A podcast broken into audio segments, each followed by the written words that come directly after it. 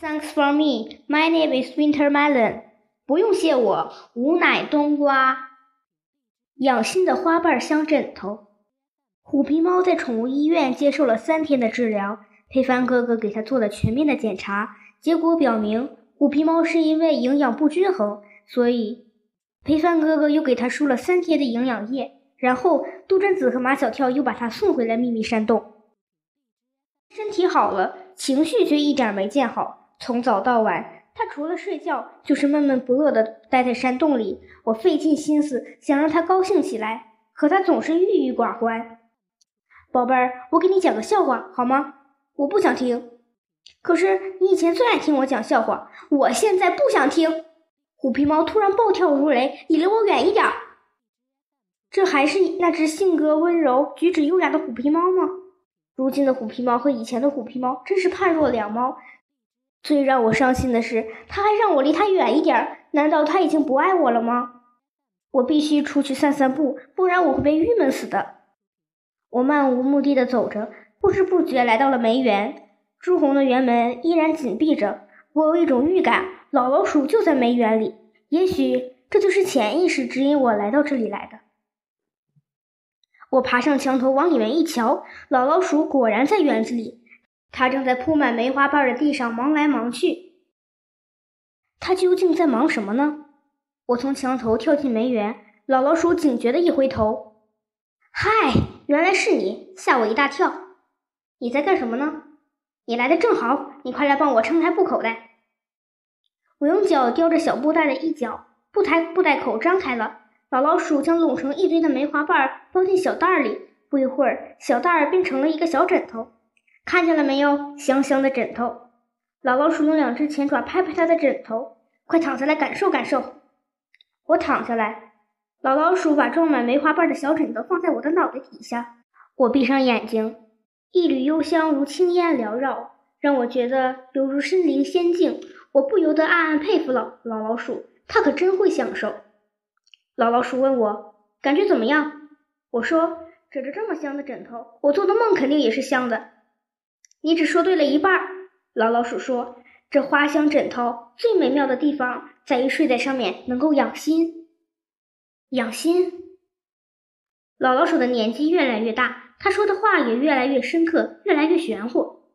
我来给你讲一讲什么叫做养心。老老鼠向来好为猫师，养心就是让心有三静，让日子过得安静，心平静，心清静，这才算是好日子。三日不见，当刮目相看。我记得不久前，老老鼠还在吃一块烤地瓜皮的时候对我说的话。以前你不是说一日三餐，早晨有豆浆喝，午餐有骨头啃，晚餐有地瓜吃，就算是好日子了吗？以前我跟你说的是低层次的好日子，现在我说的是高层次的好日子。老老鼠紧接着把话题一转，我说：“相猫老弟，今天又没出太阳，你不在山洞里守着虎皮猫，跑到这里来干什么？”虎皮猫变了，它已经不是原来的虎皮猫了，我懊恼极了。他让我离他远一点，所以我就跑到这儿来嘛。我就说嘛，老老鼠一副先知先觉的样子。你总是在最开心的时候忘记我，在不开心的时候能想起我。你说虎皮猫是不是讨厌我了呀？小猫老弟，你到底还是年轻啊！老老鼠以过来人的口吻说：“你知不知道虎皮猫就要生了？”你怎么知道的？我半信半疑。你不是说以前那些母老鼠生小老鼠的时候，你从来没有管它们吗？没管过，不等于没见过。老老鼠说，不管是人还是动物，在分娩之前都会有焦躁、不安、忧郁，甚至易怒，这就是人们常说的产前综合症。当然，有表现的明显的，也有不明显的。虎皮猫就属于很明显的。不管老老鼠说的有没有道理，我都愿意相信他所说的。我的虎皮猫还是原来的虎皮猫，它并没有讨厌我，也没有不爱我，它只是快快生小猫了。